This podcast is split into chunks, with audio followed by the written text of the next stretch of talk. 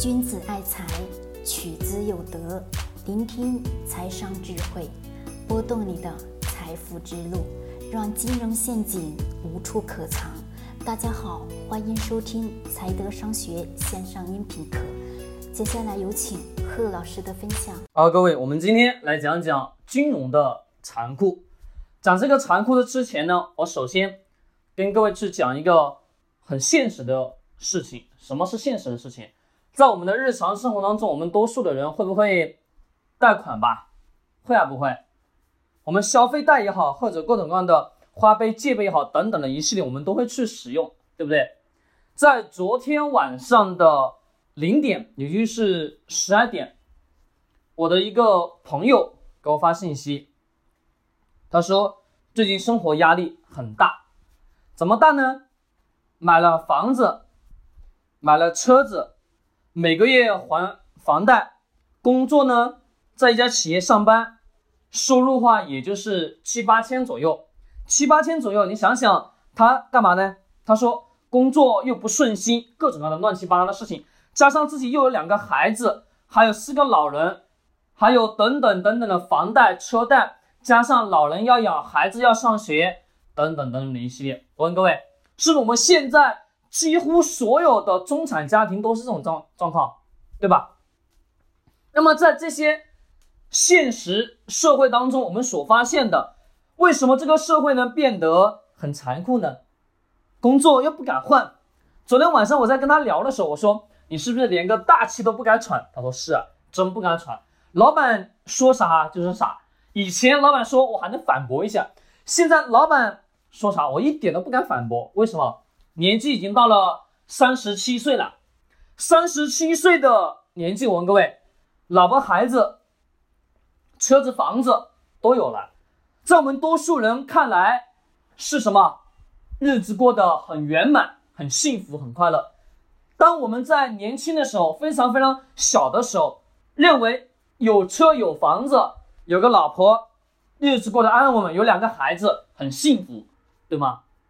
其实。多数的现有社会，你问问你自己，幸福还是不幸福？不幸福吧？为什么？因为现实的生活的残酷，压力是不是特别特别大呀？对呀，各种各样的开销等等的一系列。而我要告诉你的现实是什么现实？是所有你去进行贷款，你的生活压力，你的等等等等来源都源自于什么？源自于这个时代往前推进。再让我们看看前面的周期，是不是随着大量的金融市场往前去推行，而促使了大量的发展吧？对的。那么我们这个当中的确伴随什么东西？人性的欲望在不断的扩张吧。我们没有房子的时候，没有车子的时候，想着我要拼命的买车买房。是不是在所有人的观念当中，想的第一个基础条件是什么？我必须得要先有辆车，对吗？是不是有车就觉得脸上倍有面？是不是所有人都是这种观点？但是大家知不知道，在你认为倍有面的背后，是金融家玩的东西，叫什么意思？把钱贷给你，贷给你之后，你干嘛？你是不是需要还啊？每个月还吧，每个月还。昨天晚上在跟这个朋友去聊的时候，他说真的太累了。想想三十年房贷，十五年车贷，那他说真的累的要死，每天都不敢什么，每天都不敢大气的喘一声，都不敢跟老板提任何的意见，真是这样，各位，现实生活中是这样，你。你自己去想想，如果说你现在自己是中产家庭，你去看看吧。你现在在三十七八岁这个阶段，是啊，不是啊？对呀，这个时候男人的发际线是不是拼命的往后移啊？对呀。那么这是现实生活的残酷，其实更多的是因为随着我们人性的欲望在不断的扩张，社会经济不断的发展，在。整个金融市场当中，你能看见的，你能用到的所有的钱，也就是什么东西？货币，货币我经常跟各位去讲到，就是拿着这张纸去跟别人去交换某一样产品或服务吧，其实本质是一个最基础性的交换。那么我人性的欲望当中，我们多数没有车的时候想着有车，没有房的时候想着有房。当你买房的时候，钱不够，金融机构、银行出来一个什么东西，我给你钱，我给你钱，你去买，对不对？我给你钱买车，我给你钱买房，但是你未来的每个月挣的每一分钱，挣的多少钱，你是要得要还我吧？对的。不断的还，不断的还，不断的还，你是不是会在这个原有的基础上干嘛？被这些金融机构也好，或者说被房贷、车贷，是不是牢牢的捆住了？我们经常讲被房子捆住，被孩子捆住，被车子捆住，对吗？是的，而这背后需要你干嘛？大量的钱吧，每个月一挣钱还账，一挣钱还账，一挣钱还账，那么。不断的还，不断的还，你是不是会牢牢的捆死了？是的，没错，你就被完完全全捆死了。那么整一个体系当中，我们看到的是什么？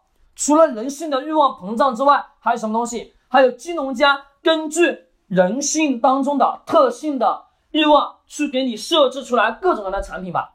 年轻人没有钱，没钱怎么办？没有钱买苹果手机，没有钱买好的衣服，没有钱买好的鞋子，干嘛？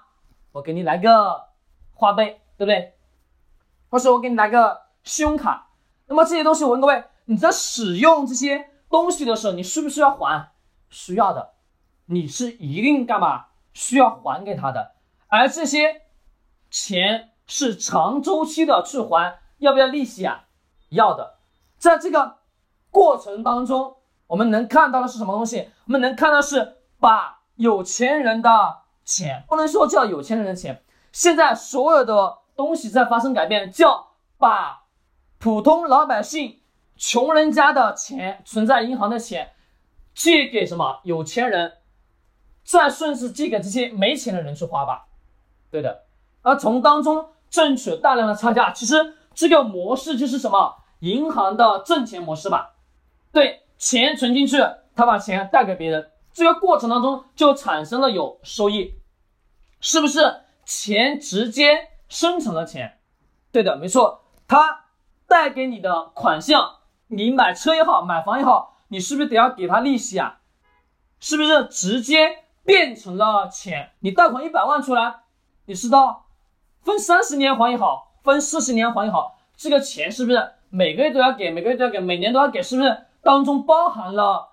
大量的利息吧，对，而这些利息的背后，是不是这些银行或者说这个金融家什么都没干就挣了这钱？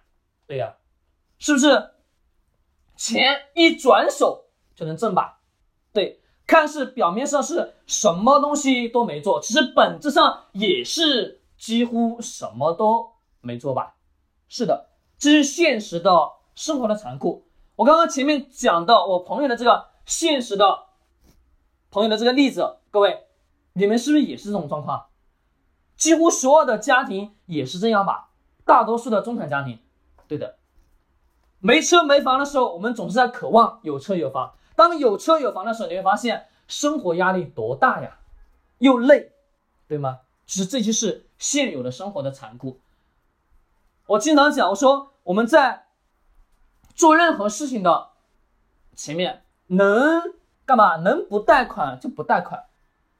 还跟各位去讲过什么？我们去炒股的时候，如果说你拿着别人的钱去炒的时候，心态跟拿着你自己的钱去炒的时候，心态能一样吗？不一样，完完全全是颠覆性的感觉。曾经还有学员说，融资了大量的钱去炒股，最后亏的什么都不剩了。真是的，现实就有。还记不记得我跟各位去讲过，我在长沙的一个朋友。炒外汇亏的成啥？真的是亏的老婆孩子都没了，没生孩子，就是车子房子都亏没了，老婆呢也离婚了，就什么都没落下，就剩个自己。现在还傻乎乎的，天天在研究我要应该怎么买怎么买，拉不出来了。为什么？因为亏的太多了。你现在跟他讲这样的东西，他听不进去，他只知道我在这个上面亏了钱，我一定要挣回来。我问各位，很多人在现实生活中是不是也是这样？对呀，这都是社会的残酷吧？既然商业社会这么残酷，现实社会也这么残酷，我们多数人是不是会去找那个网络上的精神需求啊？这是不是会顺然的衍生出来，到了网络世界，精神需求的满足了吧？大量的东西就出来了吧？对呀，这时候这几年我们能看到的互联网的时代，不断不断不断往前去推进，不断不断满足我们人性当中的精神需求吧？对呀，现实生活很残酷，所有人都在经历这些，但是我依然得要去告诉各位，能不借钱就不借钱，懂吗？能不借钱就不借钱，这是一定的。这是一定的，因为你借钱的时候，你发现你得要还利息，不还不行啊，各位，对吗？说能不借钱就不借钱，尽量的把自己的欲望控制的再低、再低、再低、再低一点。只是有一些适当的欲望是考，但是欲望过度的时候，它只会害了你自己，懂吗？只会害了你自己，特别是在投资上。特别是特别是在投资上，投资股票也好，基金也好，等等的那一系列，你会发现你总是在这个局内，在的是别人所设计的这个局内，所有人都是没有一个人可以例外的，真是如此。但是我们自己得要去清楚的知道，懂吗？清楚的知道这个社会现实是这么往前去推进的，是这么往前去发展的。那么我们去做我们自己的时候，管好我们自己就好了，因为上天没有什么，没有让我们去管别人的能力，也没有给，管的只是我们自己去修我们自己本身的心性，懂吗？心性去修好我们自己的本来的东西就好了，没必要去过多的什么去管教别人，没有多大的意义，而在于我们自己自身。不断的去修，认识自己，不断去认识自己，知道自己的欲望，知道如何去控制自己的欲望，慢慢的、慢慢的发现，你会有一种什么？我经常讲，我曾经就有一种叫入佛门的感觉，但不是完完全全，但是需要的什么？我们真的静下来，静下来，欲望适当的控制，去了解现有的社会残酷，没错，但是我们得要干嘛？去面对，能不借钱的时候，尽量的。不借钱对于你来说是有很好的一个什么促使的作用，就是说你的生活会过得很幸福、很安安稳稳的，至少是存在的。那些身后背了几十亿的债的人，你说他晚上睡觉睡得好吗？睡不好。我们多数人在讲，我们做企业我不借钱怎么办呢？对吧？我创业我不借钱怎么办呢？怎么去把它做大呢？这个社会只看钱啊，没得办法，对不对？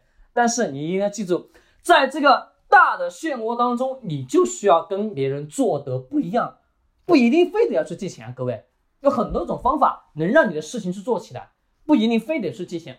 你从小一颗小米粒开始，不断不断不断不断膨胀，到最后也能做起来，只是需要什么大量的时间而已。